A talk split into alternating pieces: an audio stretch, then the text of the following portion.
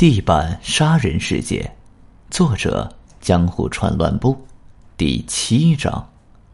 好了，这么一来，你唯一的狡辩之词就只剩下不在场证明而已。但你仍旧无法借由这点证明自己的清白。你还记得吧？当晚你我一同回家时，我曾问过你，你是从哪边来白梅轩的？你告诉我，当时你在附近散步了将近一小时左右，对吧？就算有人曾经见过你在散步途中前往荞麦面店借用厕所，也没什么不对劲儿的。明智啊，我的推理是否有错？怎样？不如让我听听你的辩解吧。听众诸君，受到我如此咄咄逼人的诘问，各位知道怪人明智小五郎又是如何回应的吗？各位想必认为他会羞愧的无地自容。来前我曾做过各种想象。就是没料到，他竟会突如其来的高声大笑起来。面对大笑不止的明智，我顷刻间手足无措。哎呀，真是失礼！我原本没打算嘲笑你的，只是看你说的一脸认真，一时忍不住就……明智辩解似的说：“你的推理的确十分有趣，能结交到像你这样的朋友，我实在倍感欣慰呀。哎，可惜的是。”你的推理流于表面，也非常粗糙。例如，关于我和老板娘的关系，虽说她是我的儿时玩伴，但你调查过我和她之间的关系了吗？往昔我是否曾与她有恋爱关系，导致如今我仍旧怨恨她？像这样的细节，你都不能把推测结论等同于事实的。那天晚上，为何我明明认识她，却又不多做说明？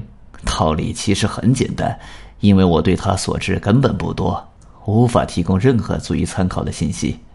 我上了小学后就再也没见过他，直到最近才偶然得知他是我的儿时玩伴，但也仅交谈过两三次而已。那么，关于指纹，你要怎么解释？你以为我在事件发生之后完全没有采取任何行动？我也进行了种种调查，经常在地板附近耗上一整天。尤其是旧书店，我不知拜访了几次，几乎天天缠着旧书店的老板。我向他坦诚我和他的妻子是旧相识，没想到这成了我深入调查的契机。如同你通过记者朋友得知警方目前的调查进度一样，通过旧书店老板，我也获得了不少这方面的线索。我很快就知道指纹的事情，也觉得太过反常，于是做进一步的调查。啊哈哈！哎，没想到竟得到一个既意外又可笑的结果。灯熄灭不过是因为灯泡里的钨丝断了，而非有人刻意关掉电灯。而原本以为是我切换开关而打开的吊灯，其实是当时慌乱之际不小心摇晃的灯泡，使得藕断丝连的钨丝又接回去。于是灯泡再次亮了起来，开关上只留下我的指纹，这就确定无疑了。当天晚上，你说通过无窗的缝隙看到光线，由此可知，钨丝断掉是在那之后。老电灯泡突然熄灭是稀松平常的事。啊，接下来关于犯人衣服的颜色嘛，与其由我来说明。他说到这儿，突然转身在后面的书堆中翻翻找找，挖出一本老旧的外文书。哎，你读过这本书没？明斯特伯格的《心理学与犯罪》。请读一下“错觉”这一章开头的前十行吧。听到他掷地有声的反驳后，我渐渐意识到自己推理中的漏洞，于是便顺从他的要求，自他手中接过这本书读了起来。书中内容大致如下：过去曾发生一起汽车发生案，在法庭上，一名宣誓所言句句属实的证人声称，当时路面完全干燥，而且尘土飞扬。另一名证人却信誓旦旦才刚下过雨，道路泥泞不堪。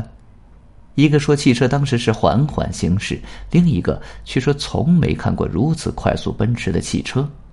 另外，前者说这条道路上当时只有两三人，后者则陈述当时有许多行人在场，男女老少都有。这两名证人都是值得尊敬的绅士，而且扭曲事实做伪证对他们没有半点好处。等我读完之后，明智又翻起书页说：“这是实际发生过的事，接下来你读一读《证人的记忆》这一章，在这章的内容里有一段关于事先设计好的实验，正好也有与衣物颜色相关的情节。或许你觉得有点不耐烦，但还是请你耐着性子来看一下吧。这段则记载了以下的事情。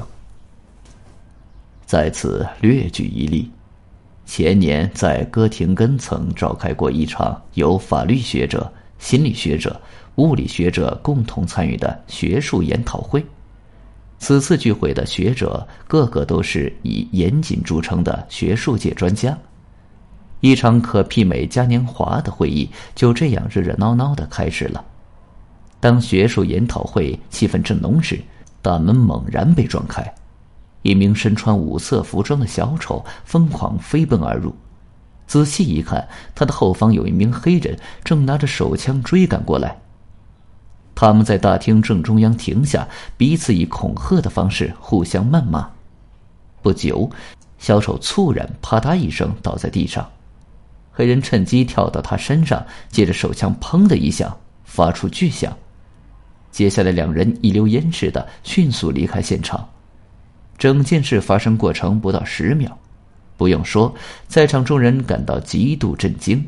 除了会议主席外，没有人知道。